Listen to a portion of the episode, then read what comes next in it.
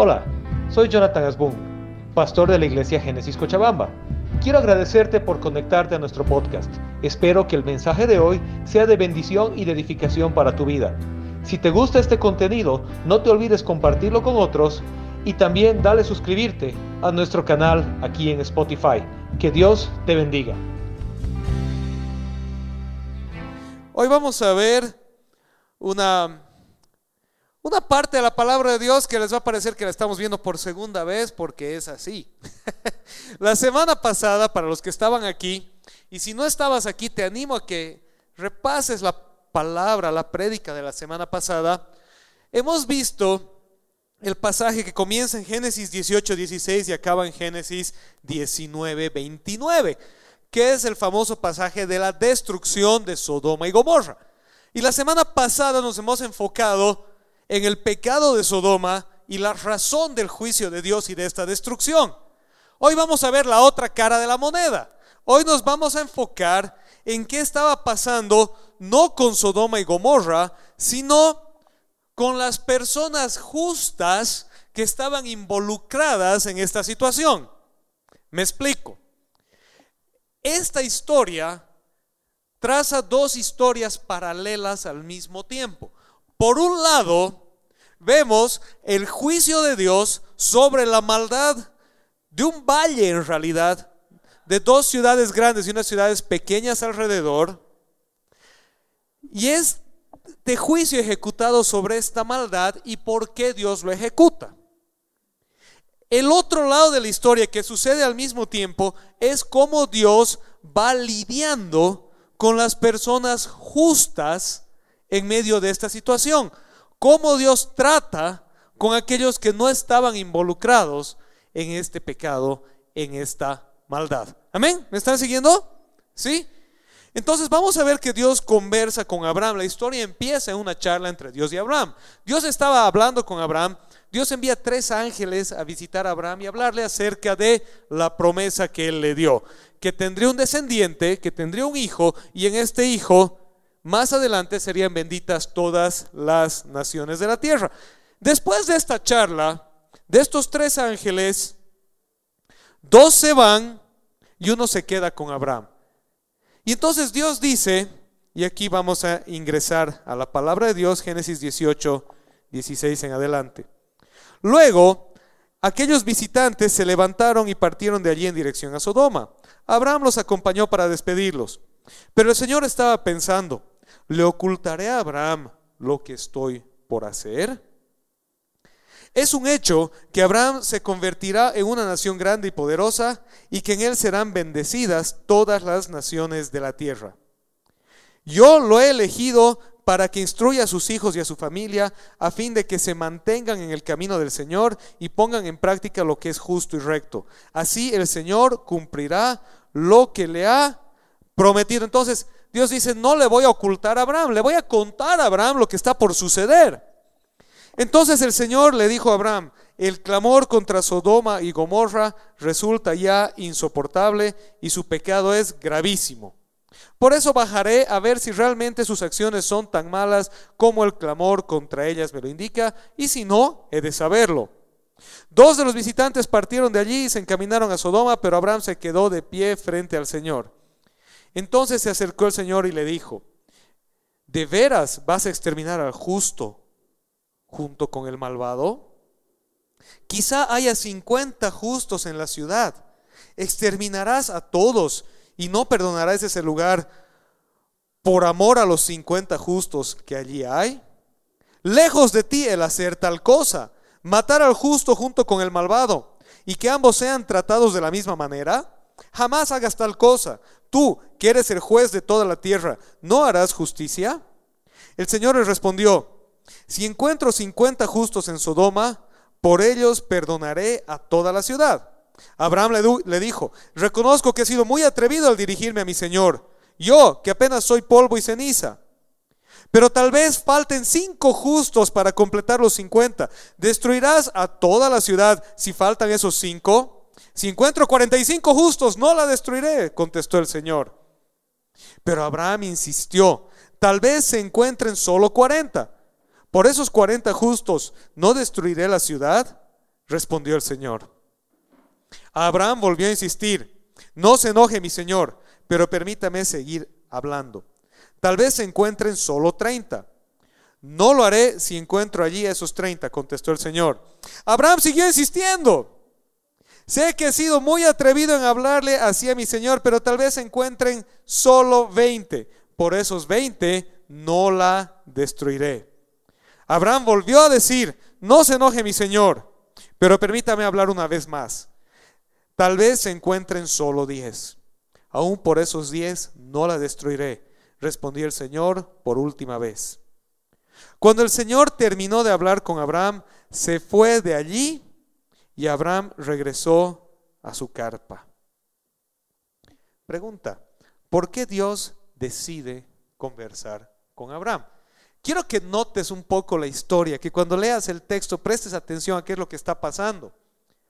Dios fue a Abraham con un propósito. El propósito no era hablarle de Sodoma y Gomorra. El propósito era recordarle la promesa de un hijo. ¿Estamos bien? ¿Sí? Y de ahí Dios iba a seguir su camino a Sodoma para hacer lo que tenía que hacer. Pero al salir, Dios determina y dice, ¿sabes qué? No le voy a ocultar a Abraham lo que va a pasar, le voy a contar a Abraham lo que quiero hacer. Y se acerca a Dios y le dice Abraham, ¿sabes qué, Abraham? La maldad de Sodoma y Gomorra ha llegado al límite. Voy a ir a ver, esto hemos hablado la anterior semana, voy a ir a verlo con mis propios ojos y si es así, la voy a destruir.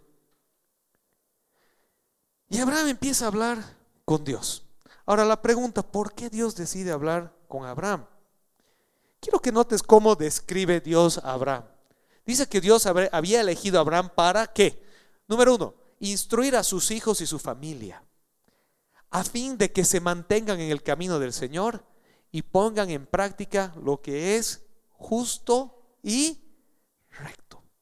Dios dice, yo he escogido a Abraham para que tenga un hijo y este hijo suyo va a tener otro hijo y a lo largo de la historia van a ser una gran y poderosa nación y un descendiente de esta nación va a ser quien va a bendecir, salvar a todas las familias de la tierra.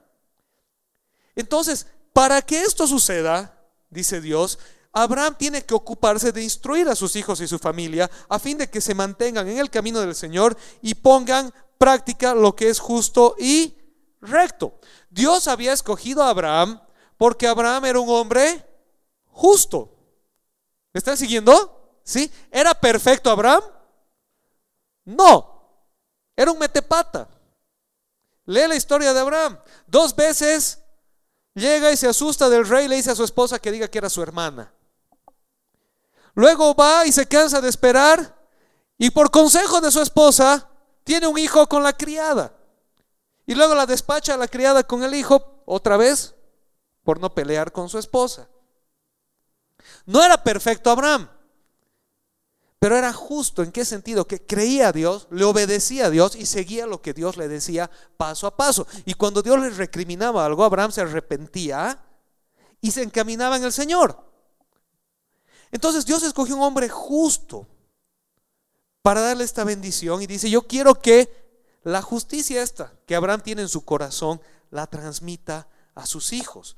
El principal objetivo de la charla de Dios con Abraham no era cambiar a Dios, sino que Abraham haga evidente su deseo de justicia.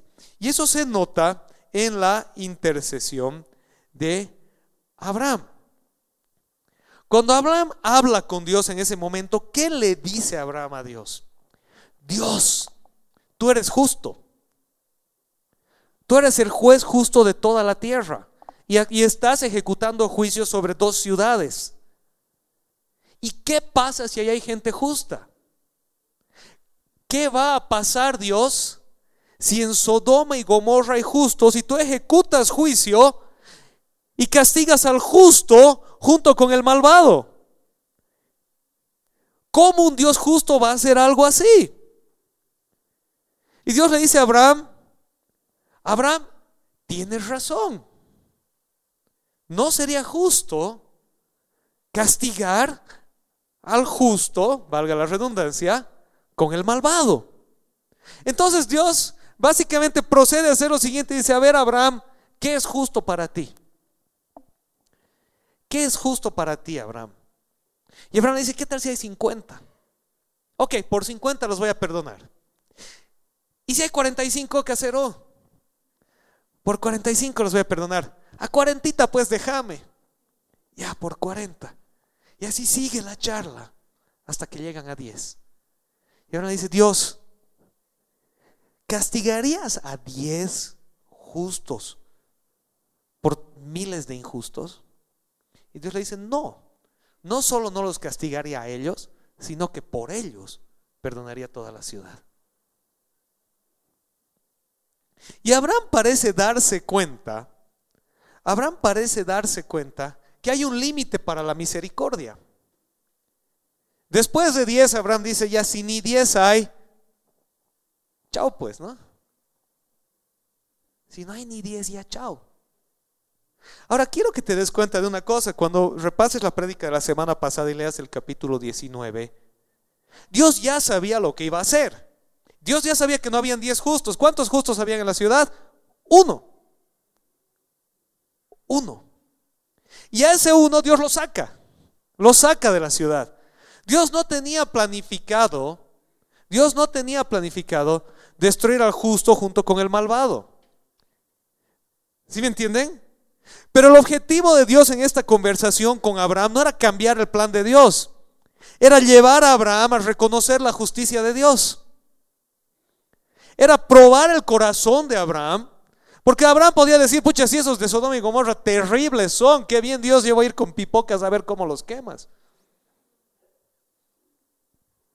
Todos sabían cómo era la gente de Sodoma y Gomorra, eran famosos. Abraham estaba a la vuelta de la esquina. ¿Sí? Para que tengas una idea, es como que Abraham estaba en el cerro San Pedro y Dios le dice, voy a quemar Sacaba.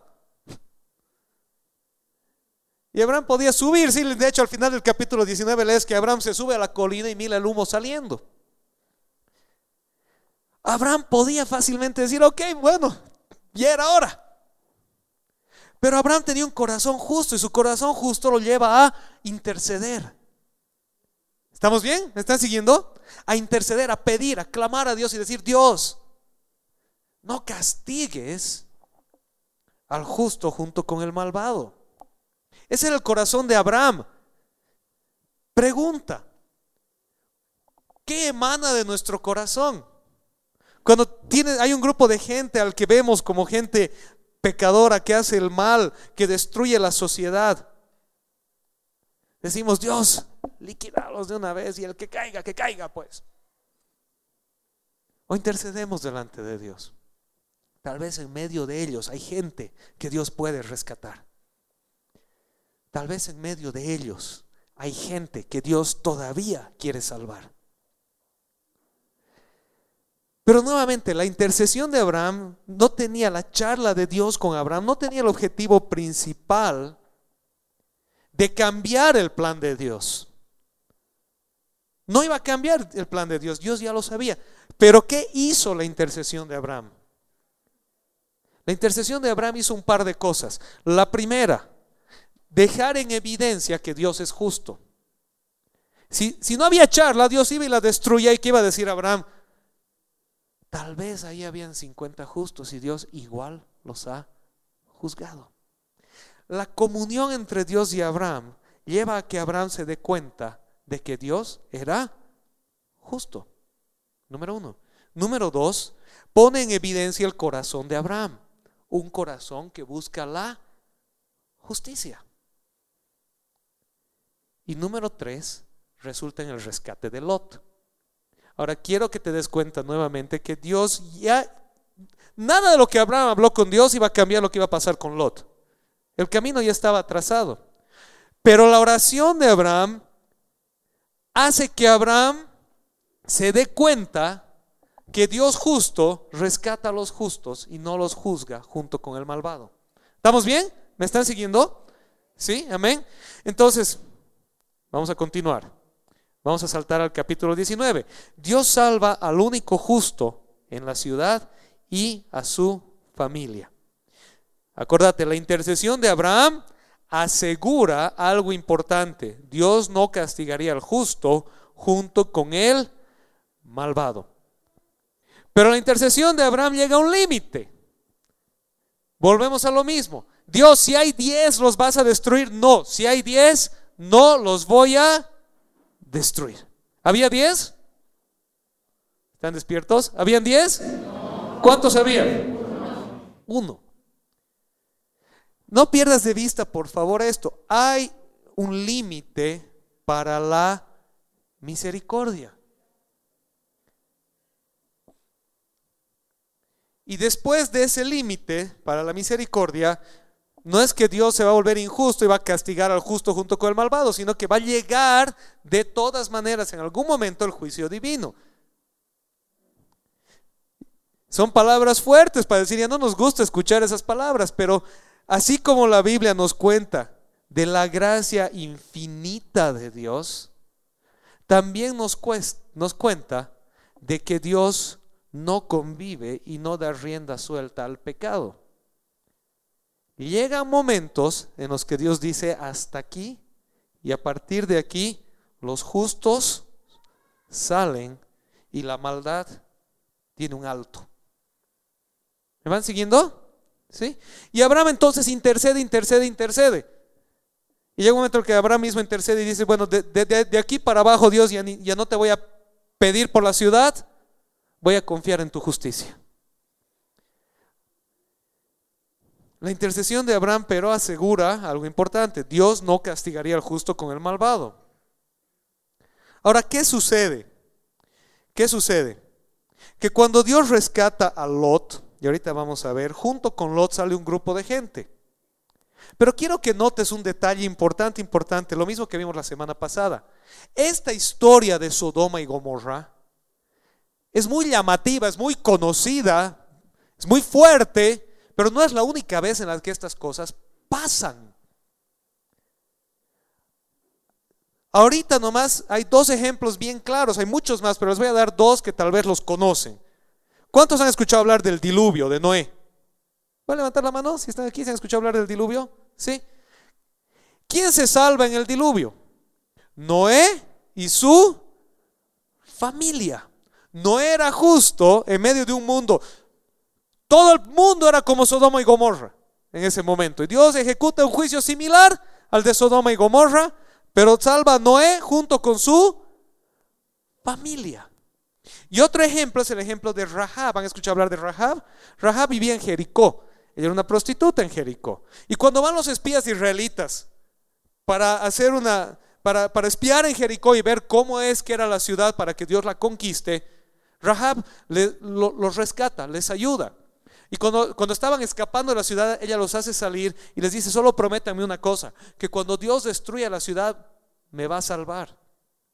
Y los espías israelitas le dicen, ok, ¿sabes qué? Colga una, una, una, una tela de tu ventana y cuando la ciudad sea destruida, tu casa va a ser salva. Y toda la ciudad de Jericó es juzgada por Dios y es destruida, pero la casa de Rahab es salva.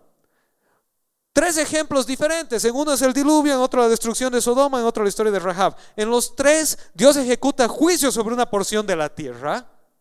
Dios destruye a los malvados, pero los justos son rescatados.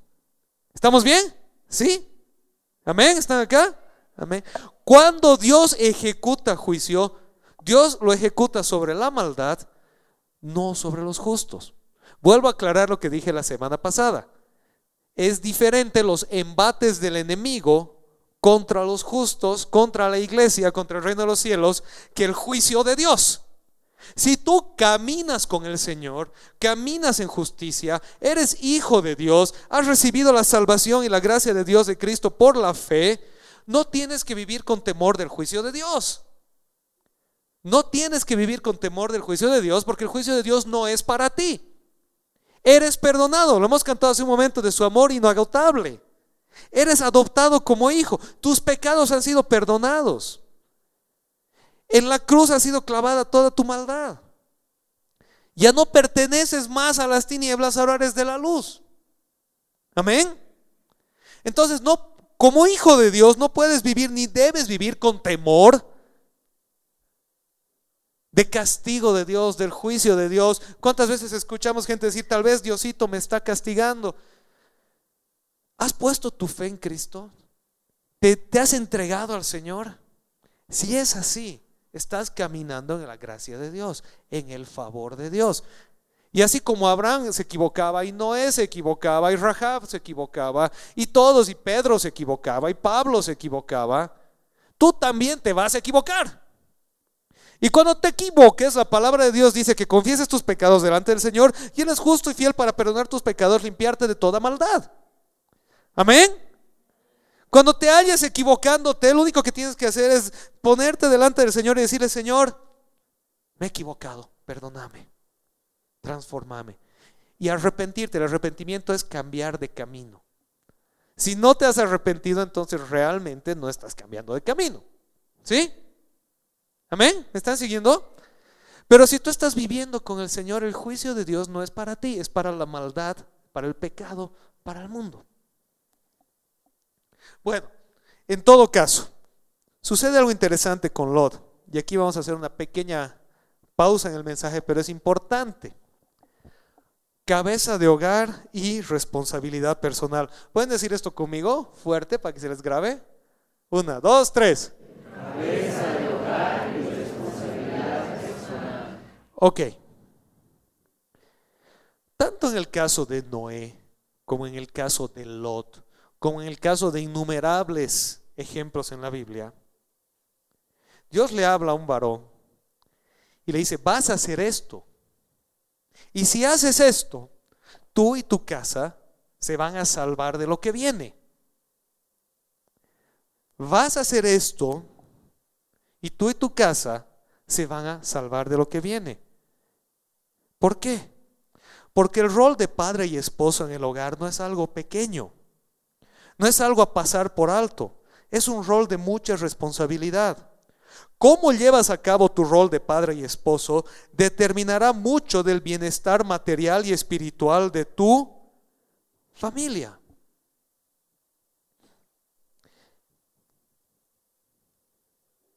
Dios, si eres padre y esposo, si eres solo esposo, si como consecuencia de tu vida pasada ahora eres solo padre y dejaste de ser esposo, tienes responsabilidades que Dios te ha dado. Y no es una responsabilidad pequeña. Esa responsabilidad viene con autoridad. Viene con gracia del Señor.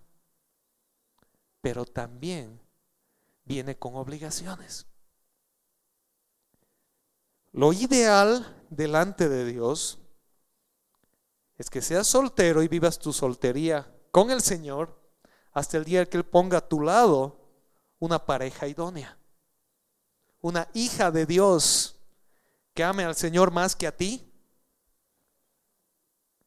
y que camine contigo y que cuando unan su vida pases al rol de esposo como Dios manda. Y luego tengan hijos y Dios los bendice y seas padre y esposo. Y cómo llevas ese rol va a definir mucho del bienestar de tu hogar y del futuro de tus hijos. Amén. Nuevamente, vivimos en un mundo caído en el que por diversas razones puedes ser ahorita solo padre y no esposo. Ok. Lo que te queda, hazlo delante del Señor.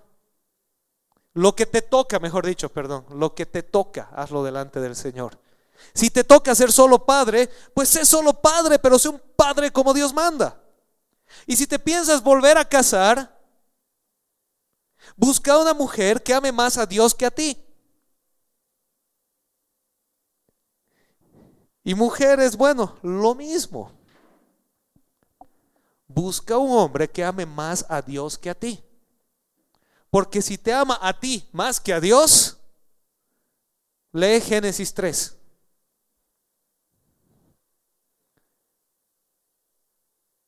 Cuando el hombre ama más a su esposa que al Señor, va a acabar haciendo todo por su esposa, incluido traicionar al Señor, y eso va a llevar a su autodestrucción, a la destrucción de su hogar.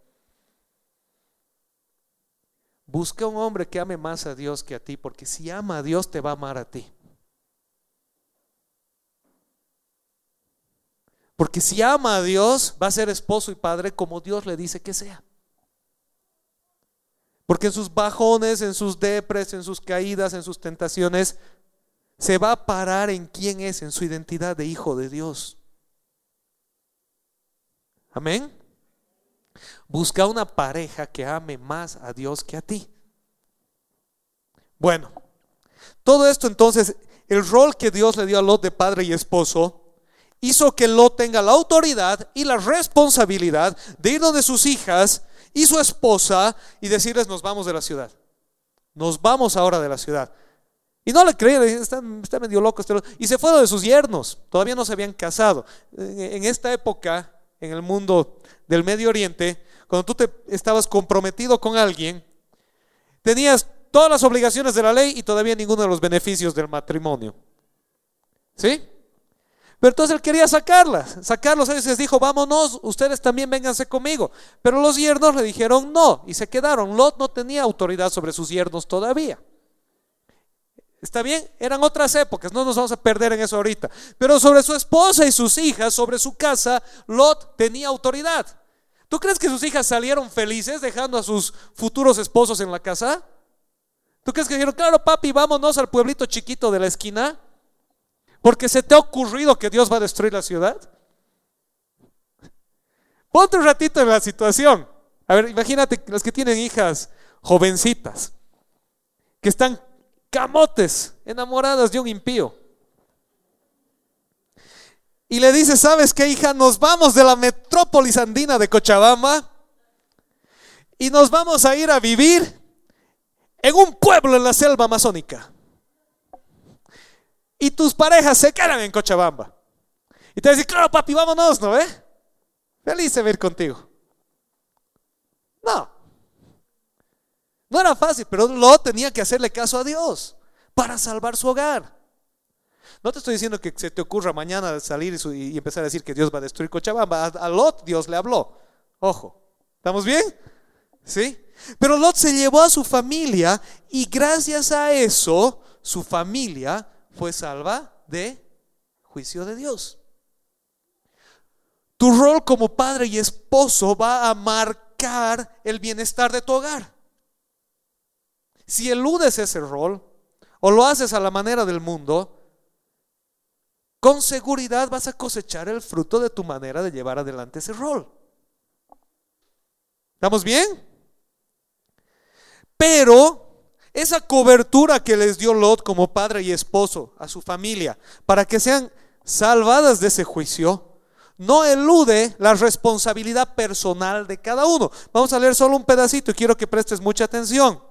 Génesis 19, 17. Escucha bien. Cuando ya los habían sacado de la ciudad, uno de los ángeles les dijo, escápate, no mires atrás, ni te detengas en ninguna parte del valle, huye hacia las montañas, no sea que perezcas. ¿Qué, le dijo? ¿Qué les dijo? Estaba Lot con su familia, el ángel está hablando a Lot, pero está ahí la familia y les dijo, salgan, no miren hacia atrás, ni se detengan, no sea que perezcan. Avanzamos un poquito hasta el versículo 26 y dice, pero la esposa de Lot miró hacia atrás y se quedó convertida en estatua de sal.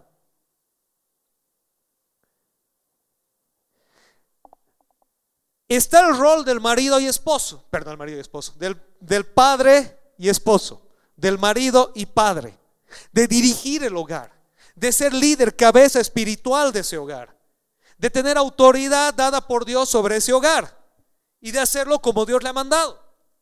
Pero eso no elimina la responsabilidad personal de los miembros del hogar. Lot podía sacar a su esposa y llevarla al lugar de salvación. Podía dirigirla en el camino.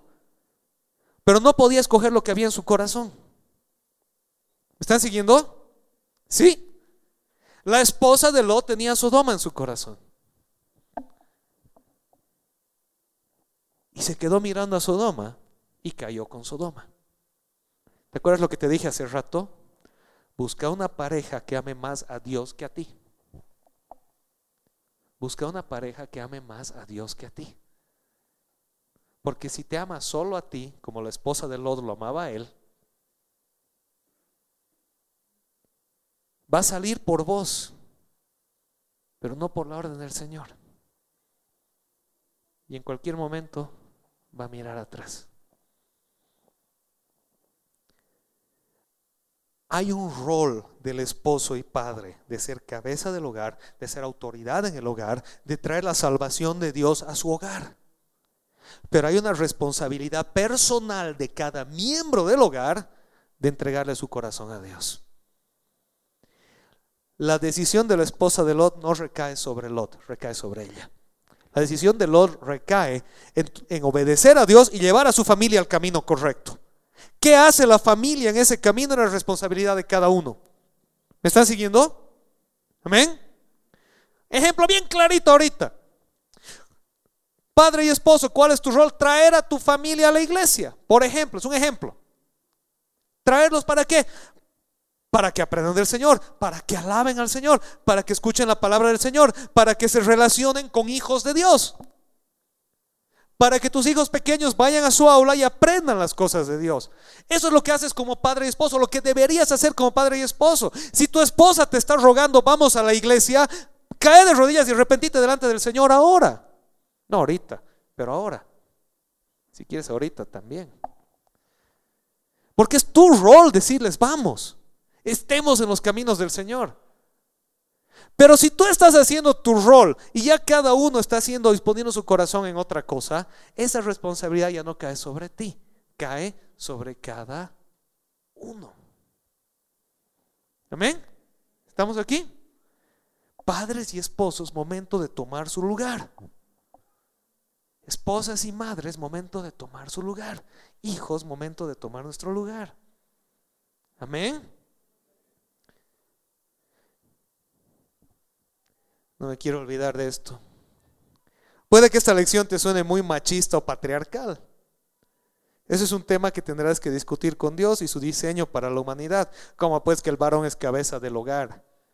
Como que el esposo tiene autoridad. Como que tenemos que hacerle caso. El tema es que Dios dispuso al varón como cabeza del hogar. Ese es un rol de honra y de responsabilidad. El apóstol Pablo le dice a Timoteo que el varón que elude ese rol es peor que un incrédulo y ha negado la fe.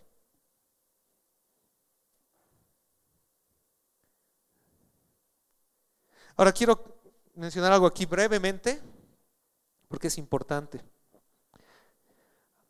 A lo largo de, estos años me ha tocado hablar con un par de varones valientes, yo digo valientes, muy valientes. Han venido a hablarme alguna vez y me han dicho, ¿sabes qué? Estoy desesperado, no sé qué hacer, tengo deudas, estoy preocupado, estoy en una relación tensa con mi esposa, siento que mis hijos están sufriendo y no sé cómo salir de este hoyo. Ahora te quiero decir una cosa, tal vez ese varón se equivocó en algunos negocios que hizo, en una cosa que hizo aquí o allá, y se metió en un hueco. Y oramos para que el Señor lo saque de ese hueco, lo ayude a levantarse. A veces le toca humillarse delante de otras personas y pedir y buscar un trabajo que no quería tener.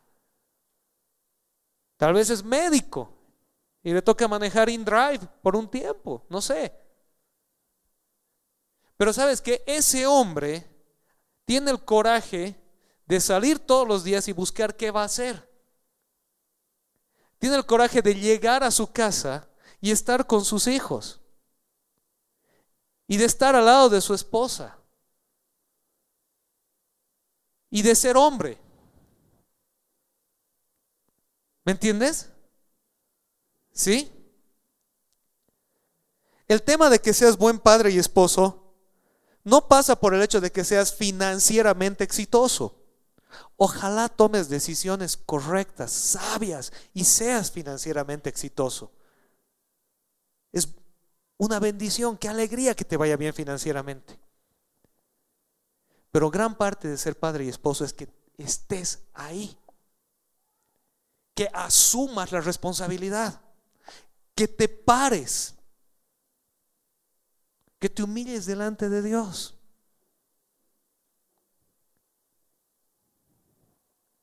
Porque también me han tocado muchos hombres exitosos que al primer problema han salido disparados de su casa.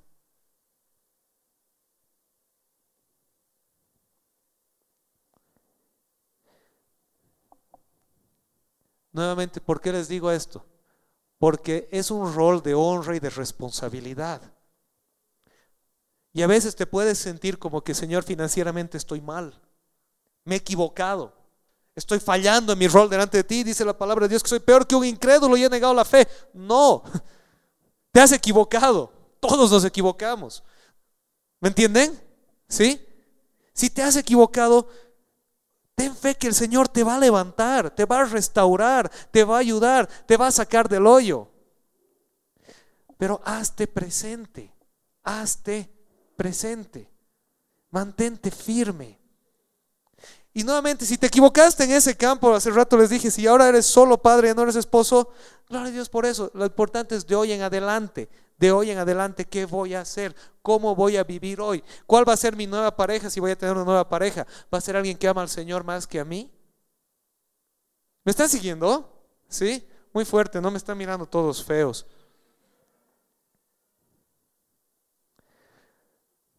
Por más que el esposo y padre lleve adelante su rol de manera adecuada, la esposa y madre y los hijos tienen también una responsabilidad personal delante de Dios. Cada uno debe elegir escuchar a Dios y obedecer de manera individual. Ya vamos a acabar. No se enojen conmigo, no se vayan enojados. Pero es importante que tomemos nuestro lugar, hermanos, hermanas, hijos de Dios. Porque no sé, todo este tiempo Señor ha venido hablando y te lo quiero volver a decir, no destruyas tu hogar. No destruyas tu hogar. No destruyas tu hogar. Toma tu lugar como padre y esposo. No mires atrás, y estás donde estás. Hazte presente, levántate. Confía en el Señor. Mamás, esposas, denle lugar a su esposo y, a su, y, al padre en su hogar. El hogar cristiano no es una competencia entre feminismo y machismo. Es, un, es una muestra del reino de Dios en la tierra. Amén. Amén. Y te vuelvo a insistir, por favor, porque no quiero que te lo tomes como me están hablando a mí. No, no nadie te está hablando a ti. Si, si, algo te está hablando es el Espíritu Santo. Pero si ya vienes de un matrimonio quebrantado, has sido madre soltera, eres padre soltero, yo no sé la ensalada de cosas que hay. No importa, en el sentido de que no importa, de que estás aquí hoy y desde hoy tomas tu lugar. Amén. Desde hoy dices, ok, voy a ser el mejor padre que pueda ser delante de Dios. Y si un día formo un hogar, voy a formar un hogar como Dios manda. Y si eres soltero, vas a ser el mejor soltero delante de Dios hasta que el Señor te regale un hogar. Amén. Y si has tenido un padre o una madre ausente o terrible, perdonalos en el nombre del Señor y di, cuando a mí me toque, con temor del Señor, voy a ser distinto. No voy a ser perfecto. Me voy a equivocar. Dios sabe y mi esposa sabe que yo me equivoco diez mil veces. Nadie es perfecto, pero trataremos de hacerlo en temor del Señor como Él nos ha mandado. Padres y esposos dirigiendo nuestro hogar hacia la salvación de Dios y madres, esposas, hijos escogiendo al Señor personalmente. Amén. Lo último.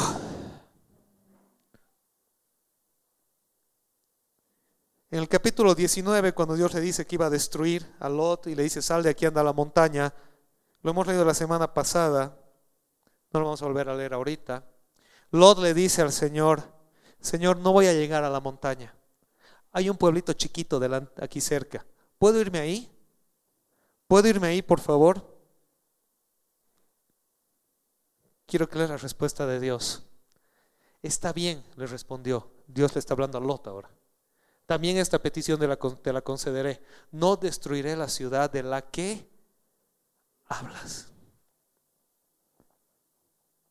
Todo el valle tenía que ser destruido, pero Lot hace una oración al Señor y dice, Señor, déjame ir a este lugar. Y Dios le dice, te lo voy a, te, voy a dejar. ¿Y qué pasa con esa ciudad? ¿Es destruida? ¿Qué es? ¿Es destruida la ciudad? No, es salvada. Date cuenta de las palabras de Dios. También esta petición te la concederé, no destruiré la ciudad de la que hablas. A veces, como en el caso de Sodoma y Gomorra, la maldad es tal que la ciudad no podía ser rescatada, pero los justos fueron librados de ese castigo. Otras veces, como en el caso de la ciudad pequeña, toda la comunidad fue salvada por la petición de un justo. Y aquí aterrizamos al poder de la intercesión. Vamos a ver tres cosas que suceden en esta historia y con eso estamos terminando. Número uno, Abraham intercede delante de Dios por la ciudad. ¿La ciudad es salvada? No, pero Lot es, es rescatado. El corazón justo de Abraham es puesto en evidencia y Abraham entiende la justicia de Dios. Número uno, cuando oras a Dios intercediendo, estás haciendo lo justo y descubriendo la justicia de Dios. Amén. ¿Estamos bien? Sí. Número dos, Lot hace lo que es correcto delante de Dios y sale junto con su familia. Cuando tú estás en una actitud de escuchar a Dios, tú y tu casa van a ser salvos. Amén. Nuevamente, número uno, cuando estás en una actitud de intercesión delante de Dios, tu corazón va a ser guiado a justicia y vas a entender la justicia de Dios. Número dos, cuando estás en una actitud de escuchar al Señor, tú y tu casa van a ser salvos. Y número tres, como la pequeña ciudad, cuando intercedes delante de Dios, Dios puede moverse para salvar a otros. Amén. Esta pequeña ciudad estaba en el mapa de la destrucción. Dios le dijo, voy a destruir Sodoma y Gomorra y todo lo que hay ahí. Pero por la oración de Lot, por la oración de Lot, de ir a esta ciudad, esta ciudad es salvada. Cuando tú estás intercediendo delante de Dios, Dios se puede mover y salvar a personas, a comunidades, a sociedades, a familiares que estaban perdidos. Amén. ¿Nos podemos poner de pie, por favor?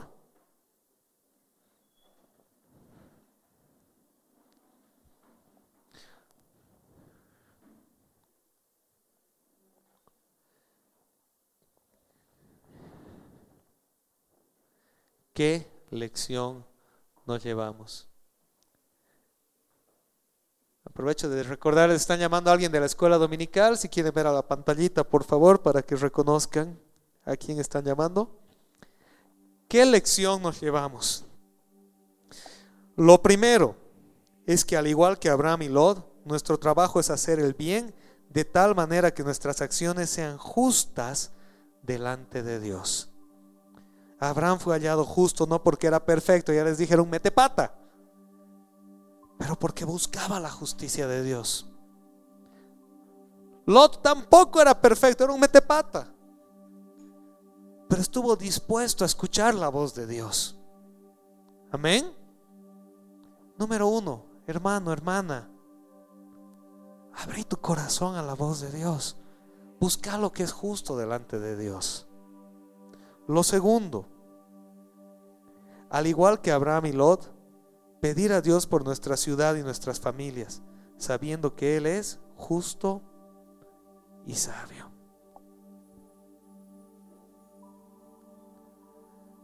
Dile a Dios por tu sociedad, por tu hogar. Esposas, pídanles por su marido. Sabes que a lo largo de la historia de la iglesia, uno de los testimonios más importantes que, es, que hay es de las esposas que oran por sus esposos. Hombres terribles que han sido transformados por la oración de su esposa. Hoy hemos hablado fuerte a los hombres, pero no es para que salgas de aquí y le empieces a dar con el palo a tu pareja. Es para que lo levantes en oración, le des apoyo, le des respeto. Y esposos, hoy hemos hablado fuerte a los hombres. Ya les dije, no es para que te des con el palo a ti mismo. Es para que clames delante del Señor y le digas, Señor, quiero ser un esposo y padre como tú quieres que sea. Al igual que Abraham intercedió por Sodoma y Gomorra y Lot por la ciudad pequeña, pídele al Señor por tu ciudad, por tu familia. Y recuerda que Él es justo y Él es sabio. Lo tercero, nos toca trabajar para que nuestra sociedad sea agradable a Dios y no llena de maldad. Sodoma se hubiera salvado si habían diez haciendo lo que tenían que hacer. Había uno y puso su vida en la línea. Recuerden la prédica de la semana pasada. ¿Qué estamos haciendo los justos en nuestra ciudad? ¿Será que si Dios mira un día a nuestra ciudad y dice, hallaré allá, nos va a hallar trabajando? ¿O va a tener que mandar un helicóptero de rescate para salvarnos del fuego que cae? No es fácil. Lot se salvó por un pelo de que lo linchen. Pero nos toca, hermanos, hacer nuestro rol en la sociedad.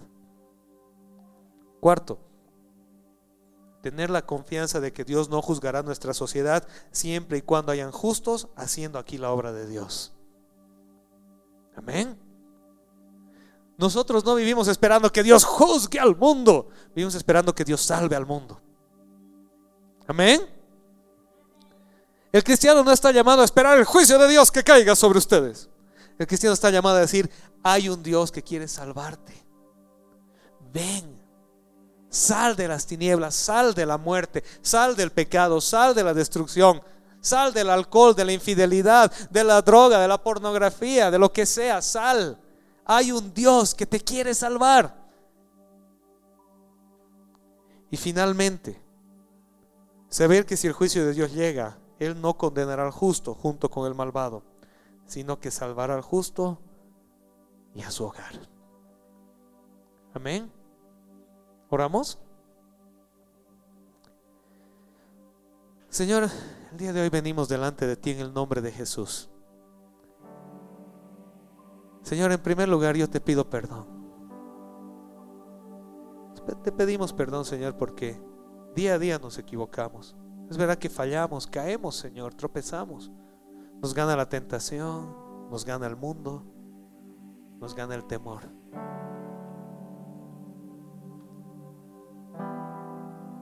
Señor, a veces cuando tu palabra nos confronta, nos duele, nos incomoda. A veces nos gusta y necesitamos, Señor, escuchar cosas lindas.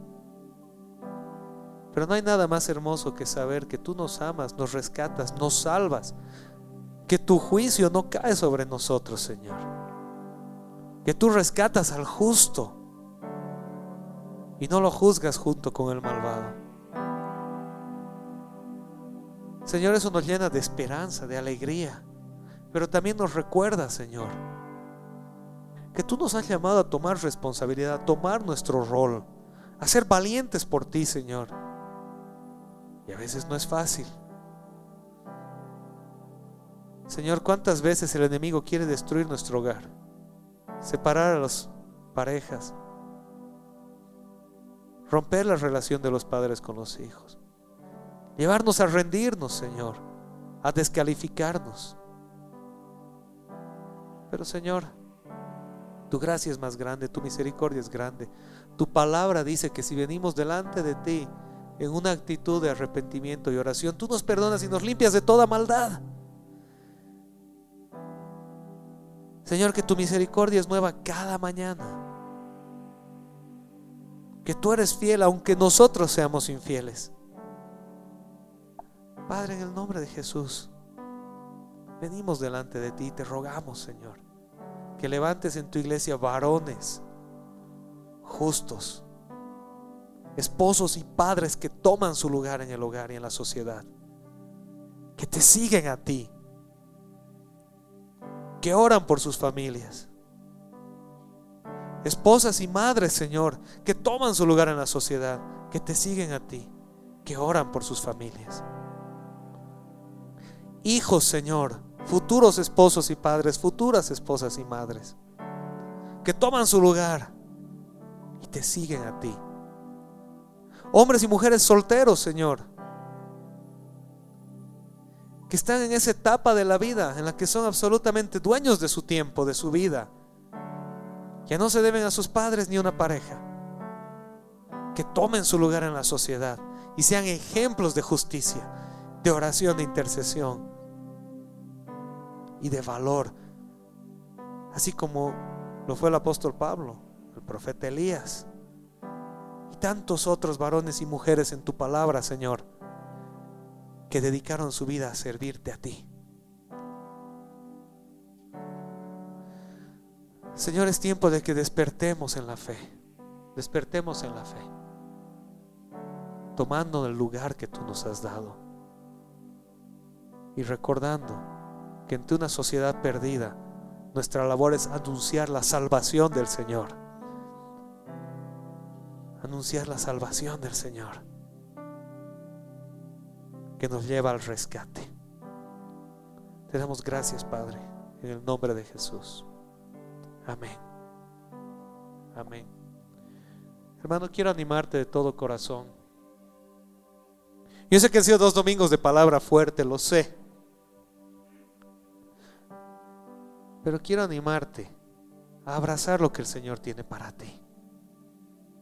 Señor no te condena, te ama, te rescata y te salva. Pero requiere que tomes tu lugar. Párate en tu lugar. Camina como Dios quiere que camines. Y no importa cómo has caminado hasta hace cinco minutos. Hoy, delante del Señor, camina como Él te ha llamado a caminar. Como esposo y padre. Como esposa y madre como hijos e hijas, como hombres y mujeres solteros, no importa tu situación. Camina como Dios quiere que camines en la etapa de vida que te tocó vivir. Haz la diferencia en la sociedad. Ora, intercede. Escucha al Señor. Amén. Amén. Dense un aplauso a ustedes y un aplauso al Señor.